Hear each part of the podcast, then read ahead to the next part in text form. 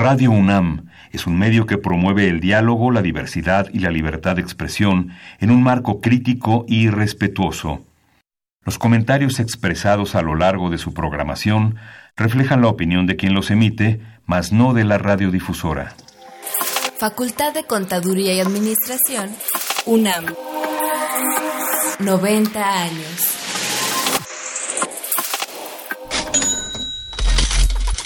Consultorio Fiscal. María Concepción González de Chicago dice que hace 12 años Radio. presentó suspensión de actividad. Un programa de Radio UNAM Hay una PTU entonces que se determina. y de la Secretaría de Divulgación y Fomento Editorial de la Facultad de Contaduría y Administración. Si bien es cierto, estamos, hablando- estamos comentando todo lo que tiene que ver con la contabilidad. Tocaremos el tema de las deducciones personales, obviamente, porque no son tan fáciles de aplicar en realidad. Consultorio Fiscal. Radio. Amigos, muy buena tarde. ¿Qué tal? ¿Cómo se encuentran? Espero que se encuentre bien. Yo soy Miguel Ángel Martínez Zuc y les doy la más cordial y feliz bienvenida a este programa de consultorio fiscal.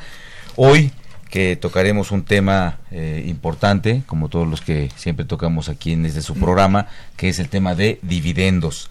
Y bueno, para hablar de este tema, contamos bueno pues con un con un con un panel de lujo el día de hoy. Nos acompaña el licenciado en contaduría el, el- y especialista fiscal, el maestro José Padilla Hernández.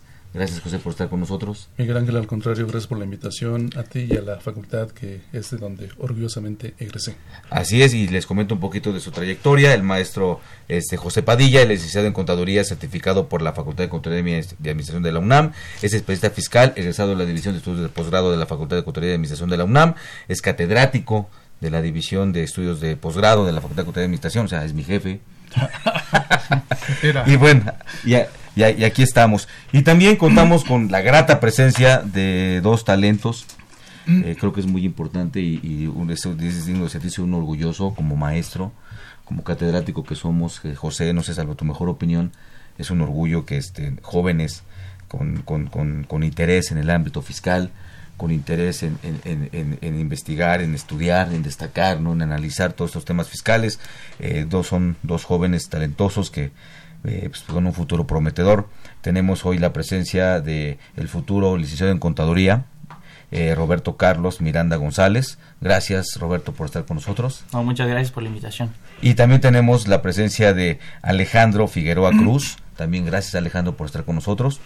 Muchísimas gracias por la invitación. Bien, Roberto es recién egresado de la carrera de contabilidad por la Facultad de Contaduría y Administración de la UNAM, eh, ganador del primer lugar en el maratón fiscal del Colegio de Contadores Públicos de México, ganador del primer lugar en el maratón fiscal regional de la ANFECA 2019 y ganador del segundo lugar en el maratón fiscal nacional de ANFECA 2019 también. Roberto, muchísimas felicidades y gracias por estar con nosotros nuevamente. Muchas gracias. Bien, Carl Alejandro, él es también recién egresado de la Facultad de Contaduría y Administración de la UNAM, ganador del primer lugar en el Maratón Fiscal del Colegio de Contadores Públicos de México, ganador del primer lugar en el Maratón Fiscal Regional de ANFECA 2019 y también ganador del segundo lugar del Maratón Fiscal Nacional de ANFECA 2019. Alejandro, felicidades y gracias por estar con nosotros. Muchísimas gracias, un placer. Muy bien amigos, pues les recuerdo los teléfonos en cabina, que son el 55 36 89 89, nuestra alada sin costo, que es el 01 850 52 688. Y si me permiten, también quisiera este, mandar una, un, un saludo, una felicitación a, a nuestros artesanos. No olvidemos que también en la Facultad de Contaduría tenemos ahorita nuestra feria artesanal de, de, de las esferas, ¿no? Espera, sí. este, eh, por favor visítenos. Estamos ahí en, la facultad, este, donde también están exhibiendo sus productos y también lo están vendiendo a precios bastante, bastante, bastante accesibles. Perdonen ustedes. y bueno, también me, me permito hacer un saludo al señor Víctor Antonio Reyes Reyes y a su esposa Marisol García Ángeles, también son dos artesanos muy, muy, muy, muy, muy, muy talentosos de nuestro país. Ellos están este, en, en, en, en, en- en- en Hidalgo. Y pues bueno, les mando un afectuoso saludo y espero que, que bueno, sigan con ese fomento a la artesanía en nuestro país. Vamos este ahorita a, a ver nuestros nuestros eh, cortes respecto a cuáles fueron las principales publicaciones en el Diario Oficial de la Federación con nuestro info fiscal. Consultorio Fiscal. Radio.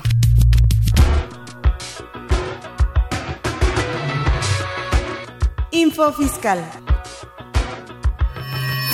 8 de noviembre. La Secretaría de Hacienda y Crédito Público comunica el listado de contribuyentes que promovieron algún medio de defensa en contra del oficio de presunción a que se refiere el artículo 69-B, primer párrafo del Código Fiscal de la Federación, vigente hasta el 24 de julio de 2018, o en contra de la resolución a que se refiere el tercer párrafo del artículo en comento. Y una vez resuelto el mismo órgano jurisdiccional o administrativo, dejó insubsistente el referido acto. La Secretaría de Hacienda y Crédito Público comunica el listado global definitivo en términos del artículo 69-B, tercer párrafo del Código Fiscal de la Federación, vigente hasta el 24 de julio de 2018. La Secretaría de Hacienda y Crédito Público da a conocer los porcentajes y los montos del estímulo fiscal, así como las cuotas disminuidas del IEPS aplicables a los combustibles correspondientes al periodo comprendido del 9 al 15 de noviembre de 2019. La Secretaría de Hacienda y Crédito Público informa los montos de los estímulos fiscales aplicables a la enajenación de gasolinas en la región fronteriza con los Estados Unidos de América al periodo comprendido del 9 al 15 de noviembre de 2019. El economista el Fondo Monetario Internacional advierte que los países que enfrentan amplias desigualdades regionales, como México, deberían ampliar políticas fiscales focalizadas que se concentren en los hogares de las regiones rezagadas. Este tipo de políticas podría definirse a partir de identificar determinantes clave en la región, como son el desempleo por sector y la movilidad. Info Fiscal. XEUN AM 860 Radio UNAM. ¿Sabes si lo que te dicen es verdad? Entérate aquí, en Cuentas Claras. Cuentas Claras. ¿Qué son los dividendos? El concepto de dividendos es imprescindible en la vida de las empresas. Resulta importante conocer su clasificación con el fin de identificar de qué tipo de dividendos se trata cuando estos son distribuidos a los accionistas.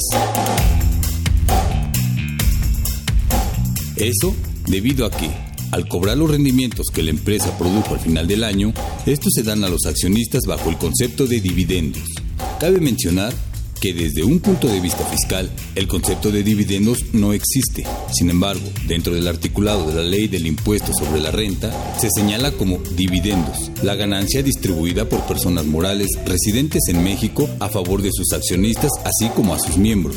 Por su parte, el concepto contable de dividendo es el derecho que tienen los accionistas a participar de las utilidades de la sociedad mercantil, determinadas por el balance que realmente arrojó una vez que de ellas se han separado las partidas estatutarias la participación de los trabajadores en las utilidades de las empresas, el impuesto sobre la renta y demás obligaciones de la sociedad, en la inteligencia de que las que se distribuyan nunca podrán exceder el monto de las que realmente se hubieran obtenido.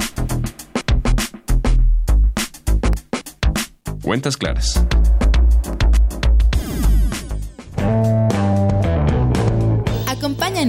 A Consultorio Fiscal Radio por las redes oficiales de la Facultad de Contaduría y Administración. Facebook, FCA UNAM Oficial y Twitter, arroba Fiscal. Llámanos, nos interesa tu opinión. Teléfonos en cabina 5536 8989. Lada 01800 5052 688. Bien amigos, pues bueno, gracias por estar continuar con nosotros. Eh, les recuerdo que el tema de hoy es dividendos y también les recuerdo eh, cuáles son nuestras direcciones de Twitter, que es A con su fiscal y nuestro Facebook, que es FCA UNAM oficial, en donde también pueden estar viendo este programa, aparte de escucharlo. Y pues bueno, entrando en materia, el tema de dividendos, un tema pues bueno, creo yo muy importante. Es uno de los de los de las formas en que las empresas meduralmente las, las, las, las SA, las sociedades anónimas, le hacen llegar recursos derivados de las utilidades a sus, sus empresarios, ¿no? Eh, pero eh, siendo un, poquito más apegados a lo que la parte contable y la parte fiscal, no de dividendos, ¿cómo podemos de, este, definir los dividendos, José? Fíjate que es una pregunta, pareciera ser que es sencilla, pero tiene toda una complejidad, Miguel Ángel. Sin embargo, trataré de ser o hablar en español para que todos los que nos escuchen pues entiendan precisamente este tema tan grandioso que son los dividendos. Y yo me voy a permitir eh, partir desde la Ley General de Sociedades Mercantiles, allá por el artículo 16 y 19. Ambos versan sobre precisamente eh, las ganancias o utilidades. La ley mercantil no habla de dividendos. Quien habla de dividendos es la ley del impuesto sobre la renta. En diverso- diversos artículos que ahorita nos vamos a retomar para ver la cuestión fiscal. El artículo 16 de la Ley General de Sociedades Mercantiles hace mención que los socios capitalistas participarán de las ganancias en la proporción en que hayan aportado o de las aportaciones que hayan realizado a la sociedad mercantil. ¿Qué, qué es esto?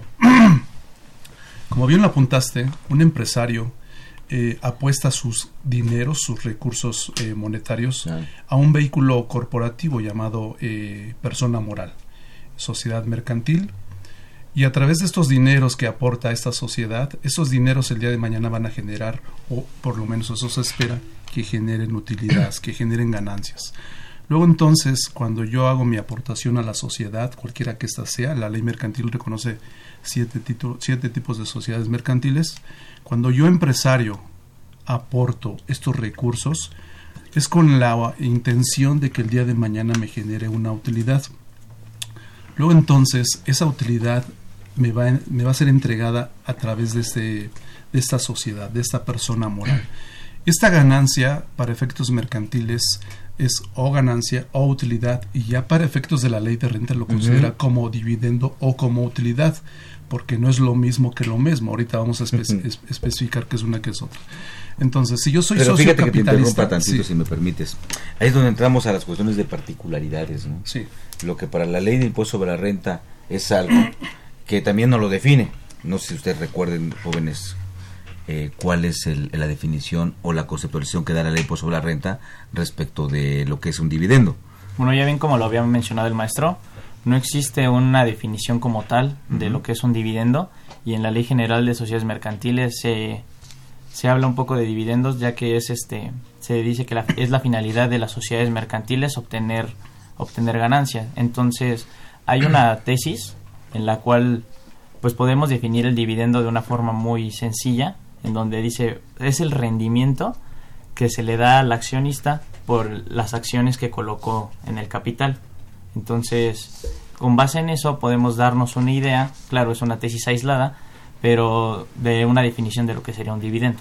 Claro, pero fíjate que... que Perdón, que- Miguel, que fíjate que esa tesis que comenta Roberto me encanta porque ¿sabes de qué año es? Data de 1988, en donde te da una eh, explicación de lo que se considera un dividendo y precisamente te hace mención de que es una parte de la ganancia que generó la sociedad mercantil. En este caso incluso hace mención de la sociedad anónima, cosa que no soy tanto de acuerdo porque no solamente la sociedad anónima es un- Claro. una persona moral. claro. Dijimos que en aquel entonces eran seis tipos de sociedades mercantiles, hoy día son siete porque se agregó la SAS. Perdón, era... No, no, no, está bien. Nada más y- y- algo que me agrada lo que comentabas que los jóvenes, qué bueno que les dan el chance, perdón por la expresión de el chance, pero pues es un término coloquial y dije que iba a hablar en términos coloquiales. Claro, claro, no, no, Que- claro, que, es la que se haga, se haga mención de este tipo de tesis de precedentes judiciales porque hoy día no solamente nos tenemos que sesgar a lo que dice la ley, sino recurrir a precedentes judiciales que nos sirven a nosotros, no solamente a los abogados, sino a nosotros como contadores para ver cómo se pronunciaron los, eh, los juzgadores y cómo están pensando, ¿no? Sí, porque bueno, este, no olvidemos que el tema de ya sea pues, una tesis o una jurisprudencia tal cual, en atento al artículo, nove- ciento- el artículo 90, fra- eh, décimo párrafo de la Constitución, es un método de interpretación, que esto lo recoge el segundo párrafo del artículo quinto del Código Fiscal, donde dice que vamos a utilizar cualquier método de interpretación jurídica, y aquí estamos hablando del método de, interpretación jurisdiccional o jurisprudencial, ¿no? pero, fí- pero fíjense aquí, este Alejandro, hay, hay- hay- hay- hay un tema importante. No recordé, bueno, no olvidemos que el dividendo o esa utilidad, Sí. digo, llevándolo en concreto, Sí. pues es un ingreso para alguien Sí.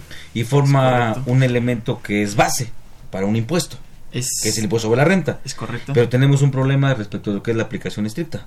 El artículo quinto, primer párrafo del Código Fiscal, nos dice que todo lo que tiene que ver con los elementos de la contribución, medularmente la base, pues es de aplicación estricta, ¿no? Y si la ley no me dice, no me define y tengo que recurrir a otros elementos para entender que es un dividendo y la ley general de mercantiles tampoco me lo dice, tenemos ahí, no sé, tú desde tu perspectiva, ¿cómo ves esta situación? Pues es una situación complicada. Antes de retomar esta pregunta, me gustaría hacer una aclaración conforme lo que comentó el profesor de la, los tipos de sociedades que menciona, porque eh, una persona como tal, un socio o una persona que nos está escuchando en este momento, piensa que todas las sociedades mercantiles van a repartir este dividendos lo cual necesariamente no es no es un hecho. Claro. Eh, tenemos, por ejemplo, las sociedades cooperativas, las cuales las vamos a ver un poquito, yo creo que las vamos a ver este un poquito en el término de que se pueda asimilar ese ese rendimiento que va a generar lo que nosotros que no se llama dividendo. Que no se llama dividendo, es. correcto, pero está dentro de las sociedades este, bueno, la ley de las sociedades mercantiles que específicamente tiene su propia ley pero está dentro de, del tipo de sociedades que se puede dar. Ahora, con lo que mencionaba sobre que no encontramos una una definición o algo específicamente en la ley antes de llegar al código fiscal que nos menciona que eh, bueno este aplicar el derecho federal este común en este caso para interpretar disposiciones hay una tesis que nos menciona igual que las como tal nuestras leyes fiscales no son diccionarios. Por lo tanto eh, específicamente no vamos a encontrar conceptos como tal porque pues puede ser que sea un poco tedioso puede ser que sea inentendible este la misma ley entonces nosotros tendríamos que aplicar este el derecho federal común en este caso para ir a revisar ciertas definiciones, en este caso la de dividendos o cualquier otra, por ejemplo, el mismo ingreso que no, no sabemos que es un ingreso para la ley porque no nos define que es un ingreso como tal. Entonces tendríamos que hacer esa aplicación. Claro, pero pero fíjate, José, respecto de esto, ya nos brincamos a un segundo párrafo del artículo quinto, ¿no? Cuando nos dice que a falta fiscal expresa nos tenemos derecho federal común, pero lo que tiene que ver con los elementos de la contribución, en este caso que es la base, el dividendo es dentro de la parte del, elemento base, que ya veremos cómo se calcula el impuesto, ¿no? Pero ¿cómo aplico, cómo hago la aplicación? Fíjate que este tema es precisamente lo que hace que uno uno se apasione Dicen por ahí. O te vayas, ¿no? O te vayas. también lo pues sí, que digas, lo siguiente, fíjate que hay por ahí una literatura, a mí me encanta leer, no solamente lo fiscal. Hay un, eh, una literatura por ahí que, que señala que hay que tener un amante. Cuando tú le dices eso a una persona, tener un amante, inmediatamente viene a su cabeza que, ah, caray, ¿cómo me estás proponiendo algo indecoroso?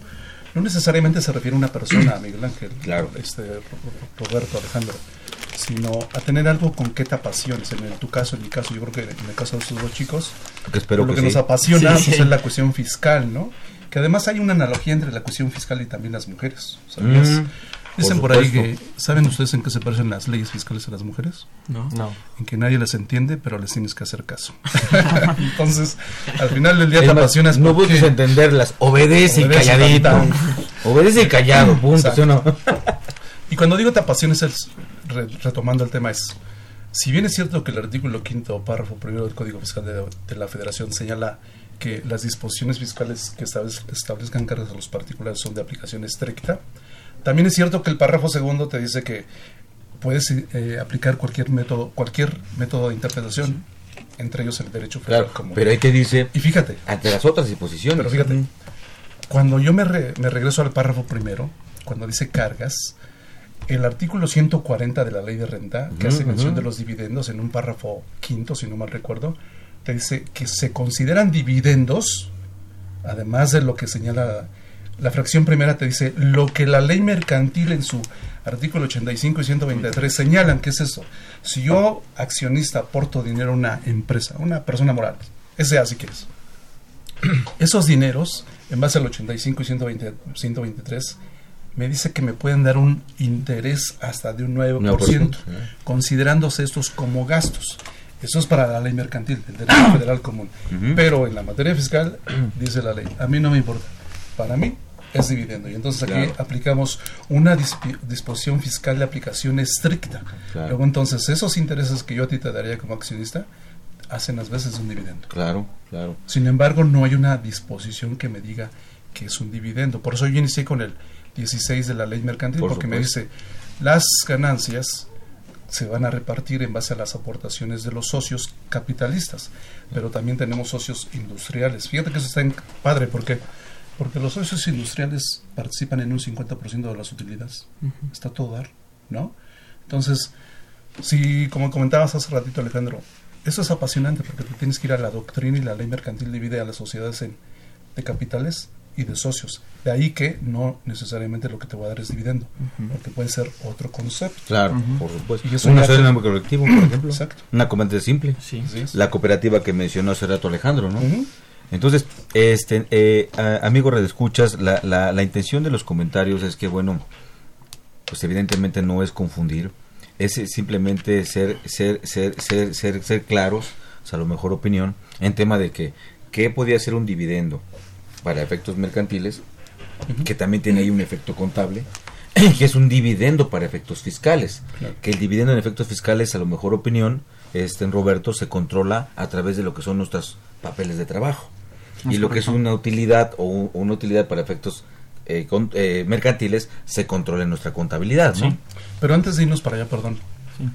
El 19, acuérdate que te dice que si tú, persona moral, vas a distribuir utilidades, dice utilidades, previamente tuvieron que haber sido aprobadas por la asamblea Claro. de socios o accionistas en los estados financieros. Es decir, si no hay estado financiero que arroje utilidad, yo no podría repartir utilidad. Por eso es mi comentario del tema de la utilidad, que es lo que dice la ley mercantil, está en la contabilidad, ¿no? Sí, sí, sí. Y sí, un Alejandro. hecho también este, muy palpable es que, por ejemplo, eh, existe la posibilidad de que una empresa tenga pérdidas y la misma este, ley de las sociedades mercantiles nos va a mencionar que, que si nosotros tenemos una pérdida pero generamos utilidad, supongamos que la pérdida es de- del, del año pasado, del año anterior, y generamos una utilidad y queremos repartir dividendos, lo que la ley general de las sociedades mercantiles nos va a decir, hoy sabes que primero rezarse la pérdida y después ya te enfocas a lo demás. Son cuestiones que a veces creo que se tienen que mirar desde tres perspectivas, hablando de dividendos. La primera es de parte del contribuyente, la segunda sería como de parte de nosotros como contadores, viendo toda la materia no nada más fiscal sino mercantil, y la tercera de parte de- del fisco, que es el que trata de recordar los impuestos, con, con lo que mencionábamos de los famosos dividendos fictos. Así es, Roberto. Así como lo comenta Alex, este, acertadamente, también cabe aclarar que lo que voy a repartir como dividendo son mis utilidades contables. Por eso hay que hacer la separación, tanto para efectos fiscales como para efectos contables, porque yo puedo tener utilidades contables o pérdidas contables y pues puedo tener un saldo de CUFIN y pienso que puede repartir dividendos y entonces pues no, no porque realmente lo que reparto es mi utilidad contable de acuerdo con la Ley General de Sociedades Mercantiles. Claro, por eso el, el tema del acta de asamblea, ¿no? De la aprobación que se tiene que hacer. Y aquí hay un tema muy importante también en todo esto, ¿no? Una empresa contablemente puede tener incluso una pérdida, pero fiscalmente una utilidad. Y viceversa, ¿no? Así es. Entonces, en, en- en- este orden de ideas, pues bueno, sí es muy importante que tengamos claro, ¿no? Por, por eso yo creo que la separación o la, o la razón que puede tener el tema de es el dividendo es un concepto fiscal Así es. y se determina de una forma como la ley me lo dice, ¿no? Y mi utilidad es como lo establece la, la- la ley mercantil en base a la contabilidad, ¿no? Y es en base a lo que voy a tomar como fundamento para distribuir, porque si nos metemos, que meter en más, mayores problemas, ahí tenemos el tema también el de la CUFI, ¿no? Sí. Que es otro, o- o- o- otra cuestión para determinar este cuál es realmente mi utilidad en base a un flujo financiero fiscal real, ¿no? O sea, a lo Claro. mejor opinión. Sí, ¿no? sí, sí. Sí, efectivamente, aquí ya cuando nos metemos al ámbito fiscal, tenemos que ver los tratamientos que se le deben de dar al tema de dividendos o utilidades, insisto. La ley mercantil, la ley del impuesto sobre la renta en el artículo 10 hace mención que cuando una persona moral distribuya dividendos o utilidades, tiene que calcular un impuesto. Tú, Miguel Ángel, eres accionista en una SA, se me ocurre. Te voy a dar eh, dividendos por 100 mil pesos, bolitas y palitos. Yo sé que a ti te dan más, pero ahorita vamos a ser modestos, 100 mil pesos. Esto lo ve el chat. acuérdate, acuérdate que Así estamos es abiertos. ¿no? No digas mentiras. Es un ejemplo. Es un, Es un ejemplo. Es un ejemplo. Y la ley te dice que tienes que eh, hacer cierto cálculo. ¿Cuál? A piramidar, así nos expresamos nosotros contadores, aplicando un factor, que es el punto Pero, 42. pero eso es importante, este, no sé, ah, ah, depende que te interrumpa. ¿Qué, qué es el concepto de piramidar? Porque bueno, nosotros como en, en el ámbito contable, ya no entendía, aquí ni los abogados entran, ¿eh? En nuestro, en nuestro medio es, es, un, es, es- es un término coloquial que le damos a un procedimiento, ¿no? ¿En qué consistiría la piramidación? Bueno, la piramidación como tal eh, igual no viene definida. Nosotros Claro. le damos... Es un concepto coloquial, ¿no? Sí, De- de damos- nuestro léxico de contadores. Sí, este, en este sentido nosotros tenemos un factor, como lo mencionó el profesor, que es el punto 4286, que bueno, principalmente antes de llegar a, a qué es eso hay que ver cómo se obtiene ese factor, que solamente es quitándole a la unidad el, el impuesto que se pagaría por, por dicho dividendo, que sería el 30%, y nos queda el 70%, por así decirlo. Entonces, a la unidad la vamos a dividir entre el punto 70 y nos va a dar el 1.4285 y tantos números. Redondeamos 86. En este sentido, la piramidación lo que sería nada más sería como esa parte de agregar el impuesto al dividendo para que después nosotros podamos acreditar ese impuesto que vamos a estar pagando. Claro. ¿Y, y entonces eso qué? Ya que lo piramidé en ese Ah, bueno, sentido, con ese factor, dice entonces- ¿eso, ¿eso me ayuda o me, me perjudica o me No, pues beneficia? vas a ver que te vas a poner hasta, hasta molesto. Esos 100 mil pesos los le aplicas a ese factor, resta- lo piramidas, te resultan 142 mil 860. O sea, recibí más.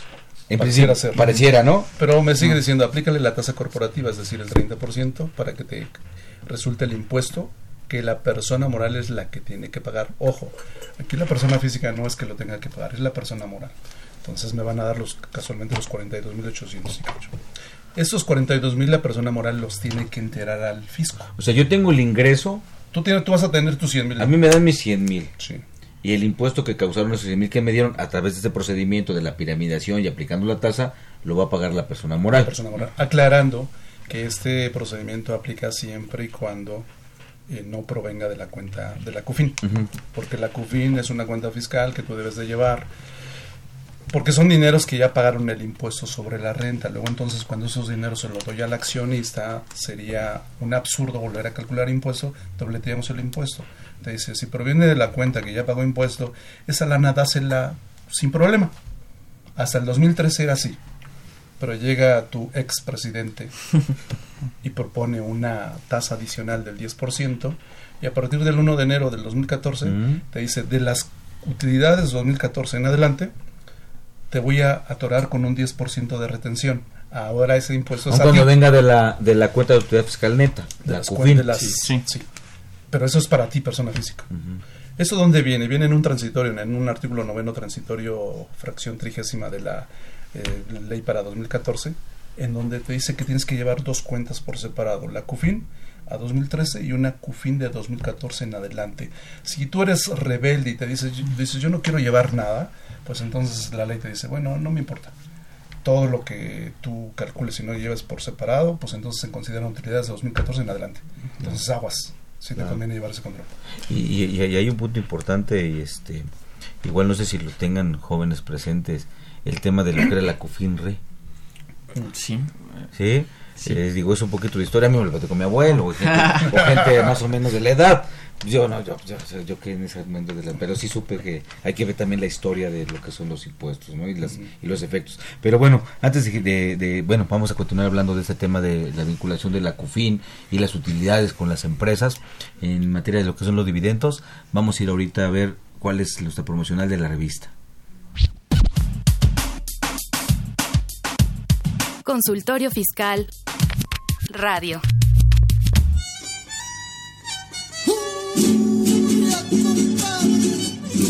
La Facultad de Contaduría y Administración de la UNAM te invita a la sexta Feria Artesanal Navideña UNAM Fonart 2019.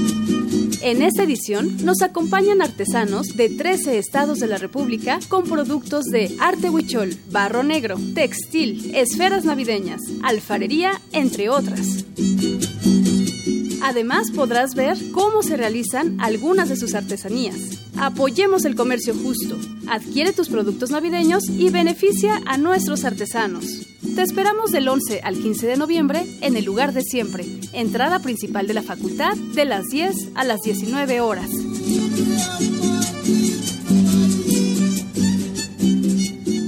Ve y escúchanos por Twitter, arroba con su fiscal.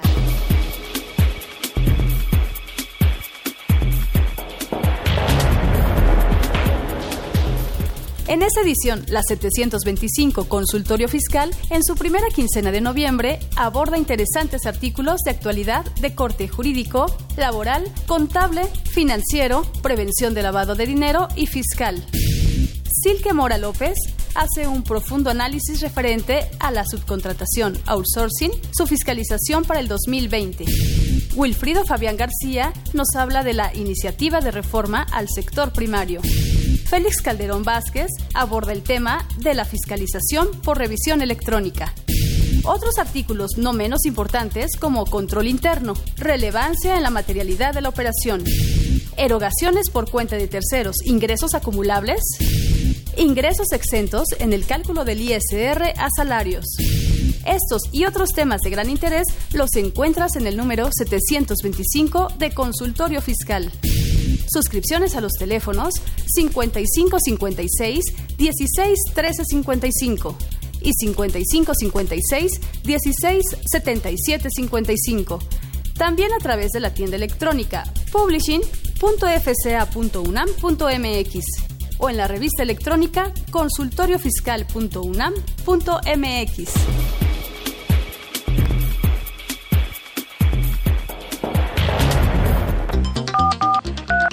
Llámanos, nos interesa tu opinión. Teléfonos en cabina 5536 8989. Lada 01800 5052 688. Bien amigos, pues gracias por estar con nosotros. Muy amable a todos los que se nos están este, eh, viendo por Facebook, gracias. Y este Atosit, así se, así, así se menciona, hace una pregunta. Él dice, para una asociación de participación, ¿las utilidades que reciban los integrantes deben tratarse como dividendos? Bien, eh, la asociación en participación, siendo una eh, de entrada un contrato de acuerdo al 252 de la Ley General de Sociedades Mercantiles, para efectos fiscales, de acuerdo al 17b, es una persona moral. De hecho, lo dice la misma ley de renta en el artículo 7, párrafo primero, que es una persona, una AMP es una persona moral. Luego entonces se le dará el tratamiento pues de una persona moral. De un título 2. De un título segundo y en consecuencia, pues sí, cuando yo le dé la lana a los integrantes, pues obviamente tendría el tratamiento de un dividendo. De un sea dividendo. aguas nada más aquí, hay que ver, porque participan dos personas, el asociado y el asociante, que son los que recibirían el asociante, entrega la lana al asociado y en consecuencia ahí viene el dividendo.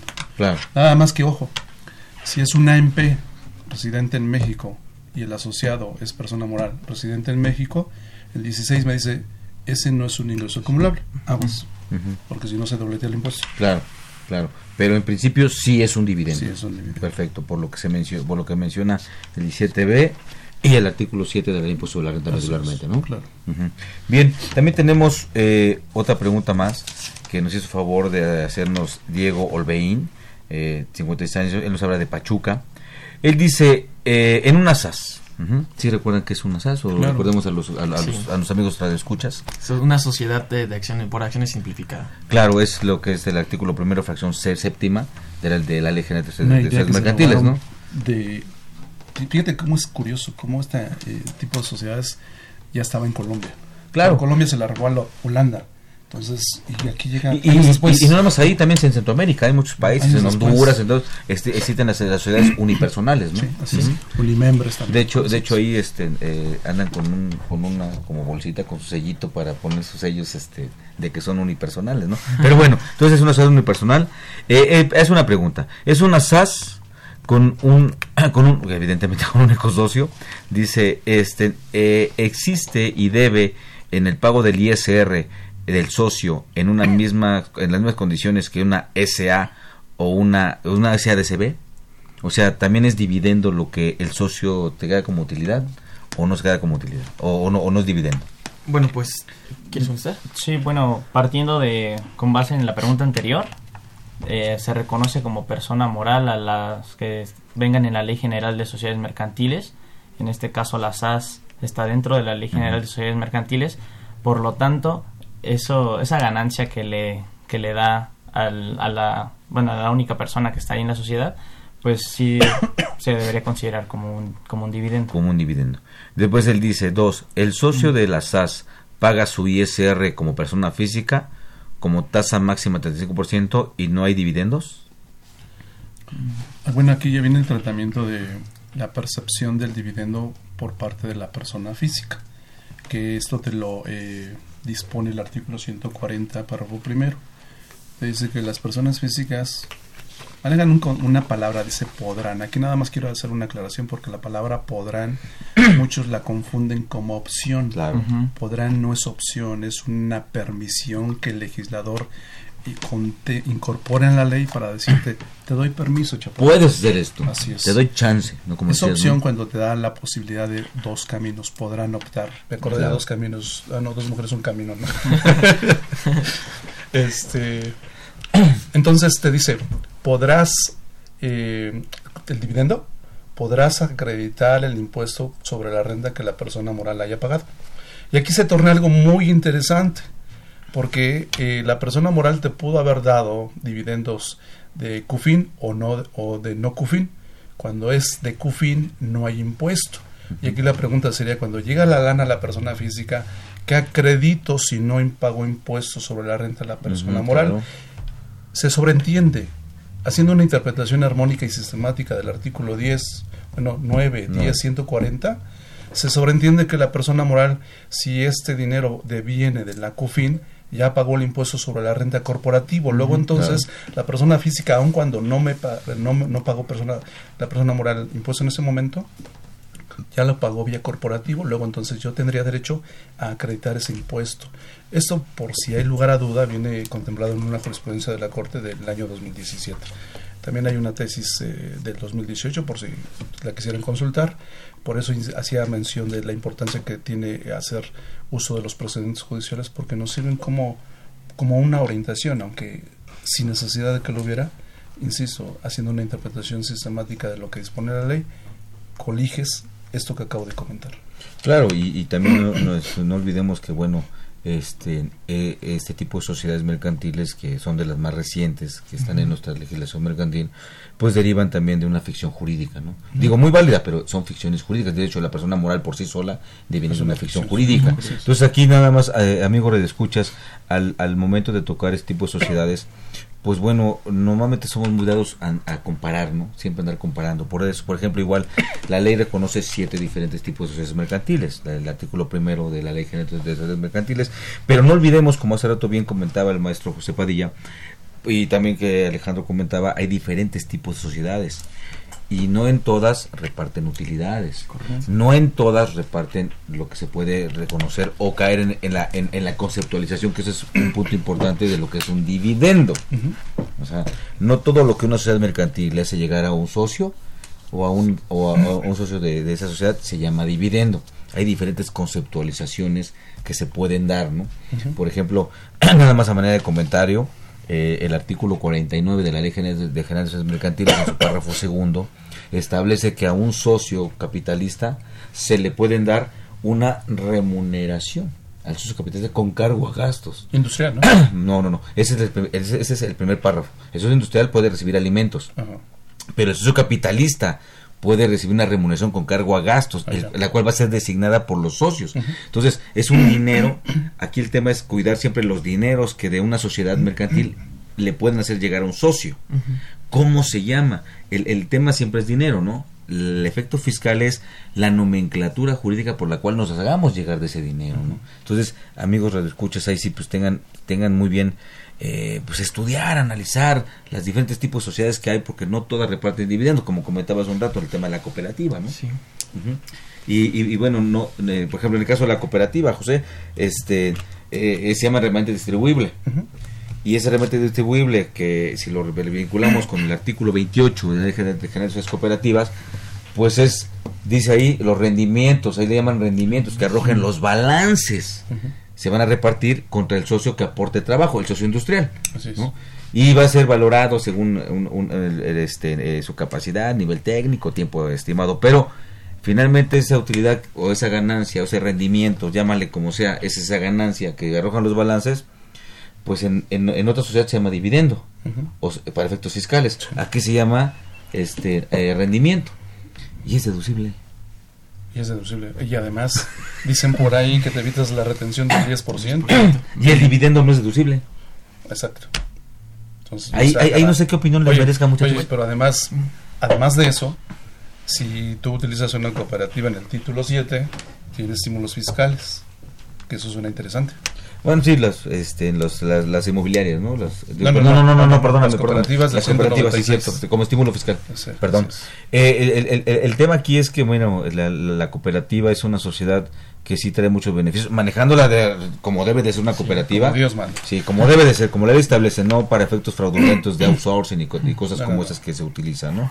Este, pero fíjense, ahí, este, ustedes como como nuevos contadores, bueno, como casi condiciones en contaduría y evidentemente que al rato nos van a suplir en el ámbito fiscal, ¿qué opinión les merece el tema de que tengamos diferentes tipos de sociedades?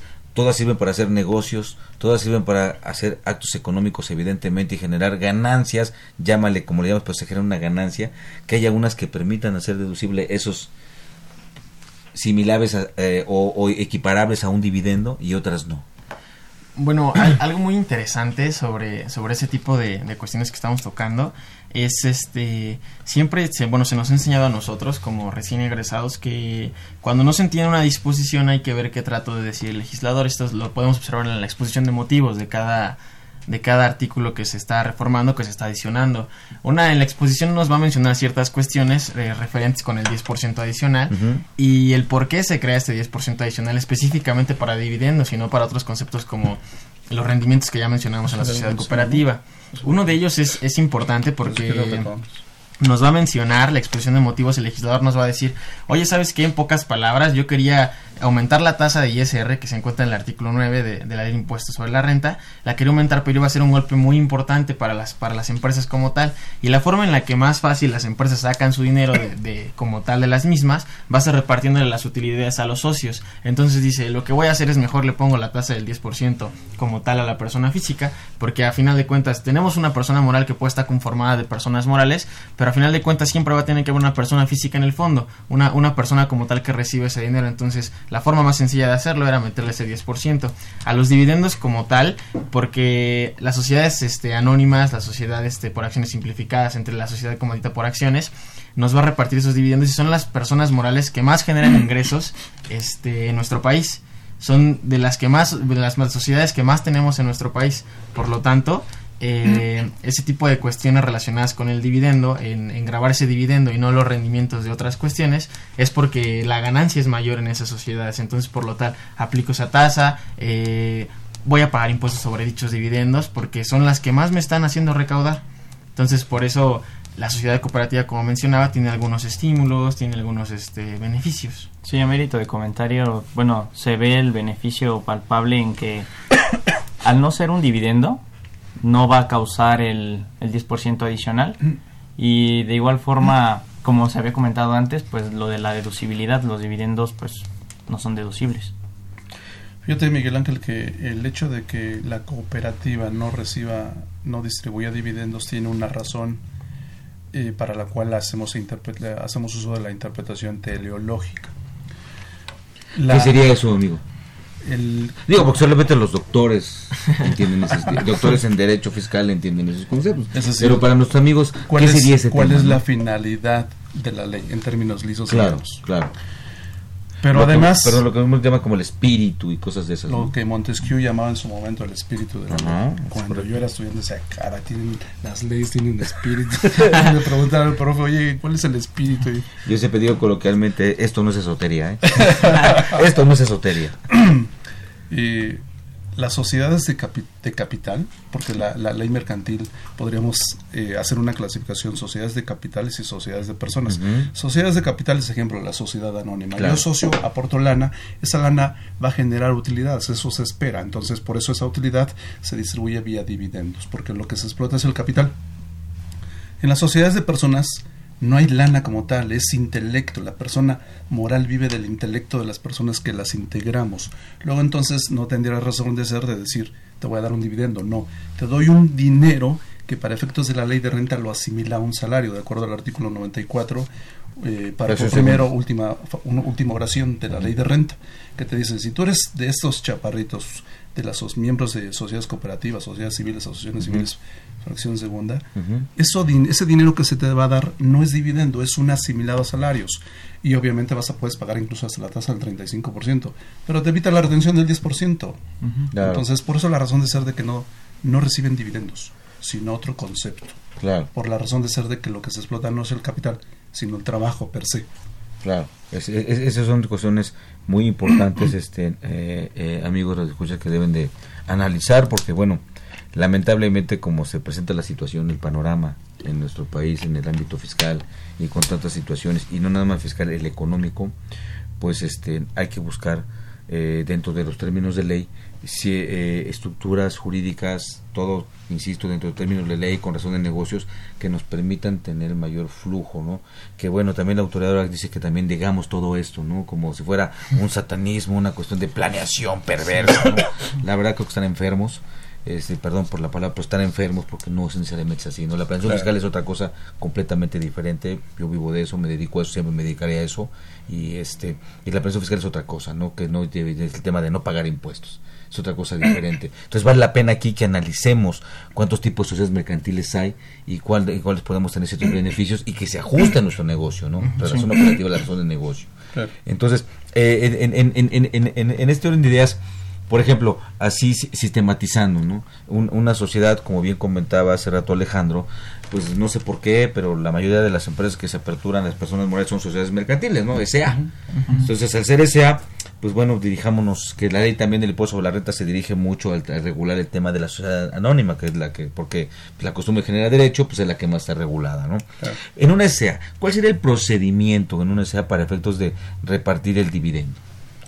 Bueno, en principio que sea, eh, como decíamos hace ratito, que se vea que hay utilidad en el estado financiero que la Asamblea apruebe de acuerdo al artículo 19 de la ley mercantil y que habíamos comentado que devenga de una utilidad financiera, o que pues para que tenga soporte económico la empresa de la cual salgan los dineros que se te van a dar. Entonces, ese sería un, un primer punto, ¿no? Ya la cuestión fiscal, insisto, es otro tema que partiendo de la persona moral, tiene que hacer una piramidación, si es que el dinero no le viene de la COFIN, si le viene de la COFIN no hay impuesto, luego la persona física lo cacha, acredita el impuesto, lo acumula en su declaración anual, y fíjate que en algunas veces el acumular el impuesto que la persona moral, pagó le resulta un saldo a favor a la persona física. Entonces eso es muy importante, porque muchos dicen, ¿cómo voy a acumular un impuesto? que pagó la persona moral y a mí se me va a incrementar la base y en consecuencia voy a brincar de renglón y el impuesto va a ser superior.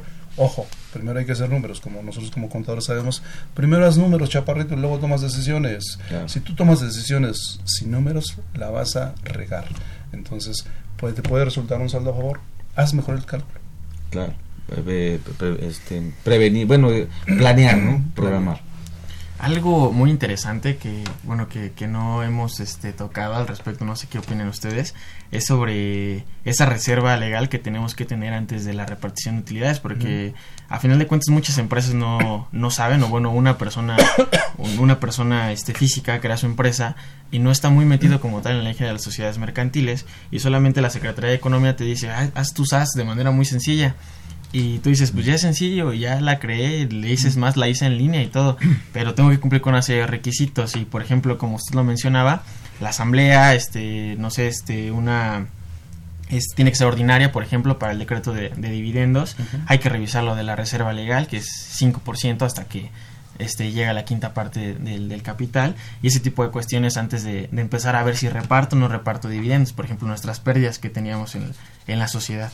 Claro, ese es un punto que insisto igual como, como lo comenta Alejandro, es importante porque, pues bueno, ese tipo de obligaciones que establece la ley mercantil, pues nos importa ni la contemplamos, ¿no? Lamentablemente las obligaciones como son leyes reglamentarias y no leyes punitivas, que es una ley reglamentaria, una ley que establece obligaciones, pero sin, sin castigo, no te dice qué, qué, pasa si no lo cumples, ¿no? No como la ley fiscal, que si te, te con una obligación y te dice qué va a pasar si no cumples con esa obligación. Pero bueno, antes de seguir continuando con este tema de dividendos, vamos a ver a nuestra cápsula de En Déficit. Consultorio Fiscal Radio.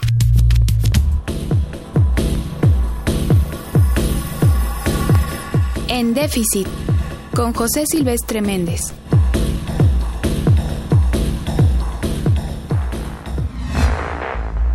¿Cómo va la economía del país? ¿Qué sucede con el crecimiento económico? De acuerdo con los datos más recientes del INEGI, el crecimiento económico es nulo. Hay estancamiento o recesión con base en los datos del Producto Interno Bruto, PIB, De acuerdo con los datos del tercer trimestre del presente año, el PIB creció 0.1% en relación con el trimestre anterior. Las actividades agropecuarias crecieron 3.5%, la industria disminuye su participación en menos 0.1% y los servicios no crecieron, se mantuvieron igual. Sin embargo, la variación respecto al mismo periodo del año anterior, es decir, anual, fue la siguiente.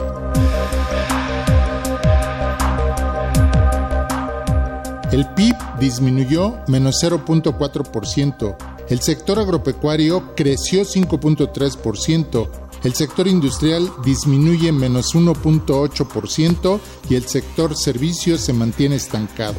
Estos datos demuestran el estancamiento de la economía mexicana que pronto entrará en recesión porque el sector más importante de la economía mexicana, que es el de los servicios, no crece. Además, el conjunto de ramas industriales tiene un decrecimiento que se ha ido acumulando durante varios trimestres. Es evidente que el sector que tiene mayor dinamismo es el agropecuario, que incluye agricultura, ganadería, silvicultura y pesca, pero que al ser el sector que menos valor agrega a la economía, no alcanza para compensar la caída del sector industrial y el estancamiento de los servicios.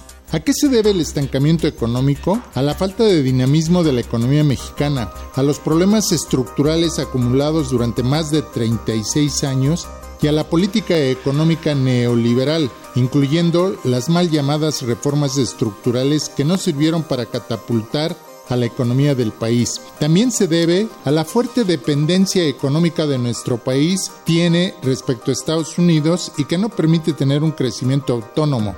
Conviene recordar también que la economía capitalista funciona en forma cíclica, con periodos de auge, crisis, estancamiento y depresión, y de acuerdo con el Fondo Monetario Internacional y el Banco Mundial, las expectativas económicas mundiales hacen prever una recesión para los próximos meses que puede convertirse en otra gran depresión si no se toman medidas anticíclicas, sobre todo por Estados Unidos que está enfrascado en una guerra comercial que a nadie beneficia pero sí perjudica a la economía mundial.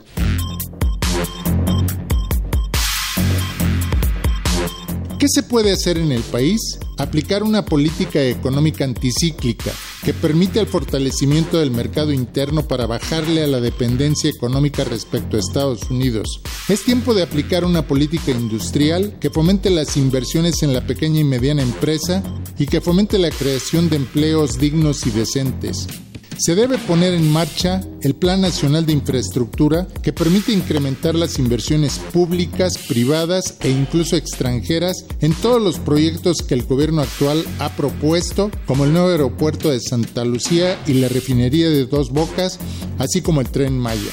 Asimismo, propongo, como lo hace Antonio Gersenson, desarrollar un gran proyecto para ferrocarrilizar al país. Es tiempo de revivir al ferrocarril, un ferrocarril moderno, rápido, eficiente, con tecnología de punta y que comunique al país en forma horizontal y vertical y que no se centralice en la Ciudad de México. Un ferrocarril que permita movilizar la carga de los diversos puertos del país hacia el interior y que elimine el uso de trailers de doble cabina. Hay mucho que hacer para revitalizar la economía nacional.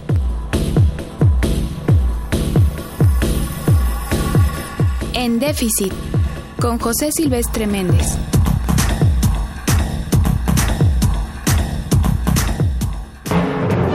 Ya te vi, ¿eh? Te estoy fiscalizando.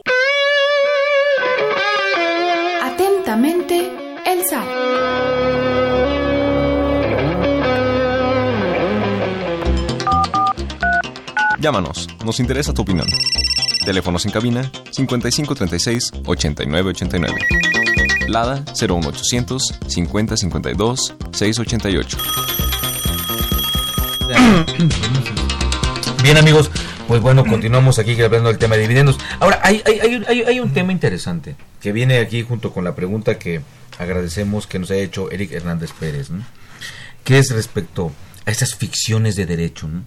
que dentro del, dentro del concepto o de la conceptualización más bien que nos puede dar la ley de impuesto sobre la renta respecto de lo que es un dividendo en el 140 del impuesto sobre la renta, pues también tenemos esas ficciones de derecho que coloquialmente, también en el ámbito de nosotros los contadores, hablamos de los dividendos fictos, ¿no? Que tiene que ver con los préstamos. que según algunas situaciones que se puede dar en ciertos préstamos o ciertos beneficios que puede tener un socio respecto de la sociedad, pues la ley dice, no, para mí son dividendos. Entonces son esos dividendos que pudieran ser a veces ingresos de mentiritas, pero con impuestos de veritas, ¿no? Porque la ley lo establece. Y aquí al respecto, eh, Roberto, ¿ibas a hacer con alguna precisión? Sí, bueno, iba a comentar que las ficciones normalmente vienen acompañadas de lo que se conoce como reserva de ley. Por lo tanto, para otros ámbitos, para el ámbito mercantil o para cualquier otro aspecto puede ser una cosa, pero para efectos fiscales, al tener la reserva, para efectos de esta ley, quiere decir no me importa lo que digan las otras las otras leyes, para efectos fiscales, esto va a ser un dividendo. Entonces de ahí partimos de cómo nacen los dividendos fictos. Claro, eh, esto también deriva de lo que es la autonomía del derecho fiscal, ¿no? Así, como cualquier ámbito del derecho tiene su autonomía y vinculado con el principio de reserva de ley. Bien, pero este voy a la pregunta, ya nos, nos queda mucho tiempo, que nos hace Eric Hernández Pérez. Dice, es un préstamo a accionistas que originalmente cumplía los requisitos para no considerarse como dividendo. Después de un año no paga el préstamo. Luego, eh, entre paréntesis, la pregunta, ¿se tendría la obligación de enterar el 10% adicional del, segundo párrafo del artículo 140 de la ley SR? De ser así, ¿cuándo surgiría la obligación desde que otorgue el préstamo o a partir de que se incumple con el requisito? ¿Cómo, cómo se retiene si el préstamo se otorgó un año antes? Esa es la pregunta que nos hace eh, Eric. ¿Qué opinan? Bueno, eh, efectivamente, este, lo que pregunta Eric es algo interesante.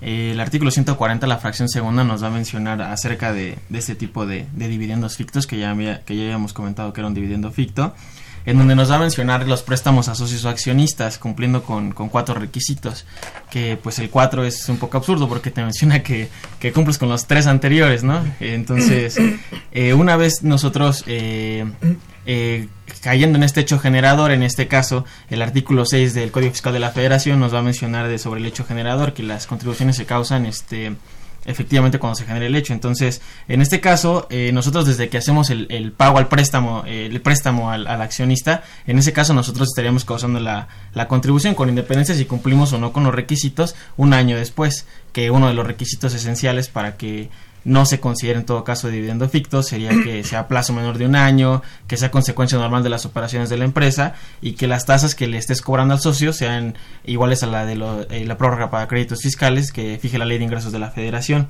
En este caso, desde mi punto de vista, eh, podría decir que el hecho generador se causó desde que yo estoy pagando eh, dicho dicho préstamo y en ese caso yo tendría que estar este haciendo la retención. Muy bien, maestro.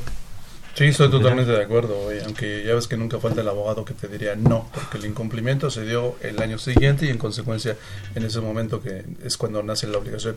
Yo no soy tanto de esa idea, yo coincido aquí con Alejandro, este, si bien es cierto que el 140 párrafo quinto, fracción segunda, te hace mención de los préstamos a los socios o accionistas, siempre y cuando se cumplan con los, todos los requisitos, y si uno de ellos es que no el, se pague dentro del plazo de un año y se paga no se cumple con ese requisito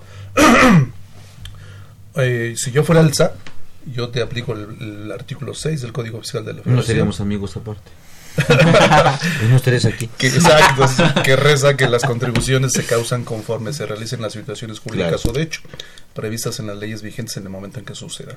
Luego entonces, el impuesto, se, la tasa del 10% sería en el momento en que te efectúe el préstamo. Claro. Aquí sería lo mismo cuando, por ejemplo, se maneja el famoso concepto de anticipo de rendimientos o, de dividendos, ¿no? Y se puede hacer un acta de asamblea donde acuerdan los socios que a lo mejor los balances van arrojando en, en, en, en mes a mes, pues, supongamos, supongamos estamos en, ahorita en, en, noviembre, cerramos información de octubre y ahí vemos que hay una utilidad y nos la repartimos.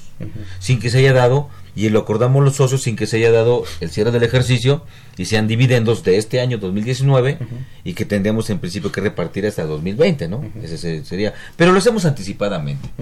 Y después resulta que viene diciembre y por azares del destino hay una catástrofe en la empresa y resulta, resulta que hay pérdidas. Entonces, esto que dijimos hoy que es dividendos, al final del ejercicio o durante fue dividendo o no fue dividendo. Fíjate que Llegó. resulta bastante interesante porque... No sé quién haga eso, pero Sí, se me ocurrió. Sonó así como... ocurrió. Sonó así como que algo que no le gusta. Se me ocurrió. porque efectivamente el dividendo solamente es hasta que se haya generado la utilidad. Y en ese caso, si al final del día no hubo utilidad, hubo pérdida, cómo se justifica el dividendo. Entonces estamos ante cierta situación medio...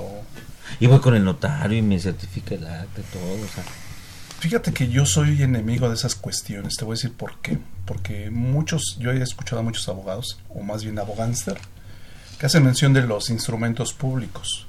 Si yo me voy al artículo 202 del Código Federal de Procedimientos Civiles, dice que los documentos públicos solamente hacen prueba de que se dio fe de hechos el notario, más no de que en realidad haya sucedido eso. Claro, claro. Entonces aguas para que de repente algunos, eh, insisto, pseudoasesores te, ven- te vienen a vender la idea de que con un... un- un- Que ya tiene pleno efecto, eso es la verdad absoluta. No, no, no, te- hay que tener cuidado, ¿eh? Muy bien, pues no me queda más que agradecer, eh, jóvenes muy amables. Muchas gracias, gracias. felicidades. Gracias. Y pues, en lo que podamos apoyar estamos a sus órdenes. Y no pierdan ahorita ese gusto, después ese amor, luego esa pasión de, por el ámbito fiscal. De verdad necesitamos gente que de verdad se dedique en, en investigaciones serias, en productividad fiscal. ¿no? no nada más decirse fiscalistas y ya. Muchas gracias por estar con nosotros. Alejandro, gracias. Muchísimas gracias por la invitación. Roberto, muchas gracias por estar con nosotros. Muchas gracias por la invitación. Al contrario, gracias. Y pues mi maestro Pepe, que Mi hermano? Miguel Ángel, pues yo Gracias. encantado de la vida por haber estado por- con, con ustedes eh, compartiendo el conocimiento. Yo traje a mi amante. Muy bien, y a todos los amigos que nos hicieron el favor de estarnos viendo por Twitter, por Facebook, gracias por estar con nosotros. A nuestros amigos Radio Escuchas también gracias. eh, que este, perdón, eh, mu- muy amables. Y bueno, este, este es, esto es todo por hoy. Les invitamos a que nos sintonicen la siguiente semana con el tema de lavado de dinero. Eh, esta es una dirección general de, Radio UNAM. Eh, su dirección está este Benito Taibo, director de la Facultad de Contaduría y Administración, el maestro Tomás Humberto Rubio Pérez, secretario de Divulgación y Fomento Editorial de la Facultad de Contaduría y Administración, el doctor Ricardo Méndez Cruz, en los controles Socorro Montes, en la producción por parte del Departamento de Medios Audiovisuales de la Facultad de Contaduría y Administración, Nezahualcóyotl Jarat, Alma Villegas, Juan Flanders, Tania Linares, Emanuel eh, Sotelo, Antonio Carlos y Anaí Centeno. Pues yo soy Miguel Ángel Martínez Uc, me despido de ustedes y nos veremos en un siguiente programa. Que tengan muy buena tarde. Gracias por estar con nosotros. Consultorio Fiscal. Un programa de Radio UNAM y de la Secretaría de Divulgación y Fomento Editorial de la Facultad de Contaduría y Administración. Consultorio Fiscal Radio.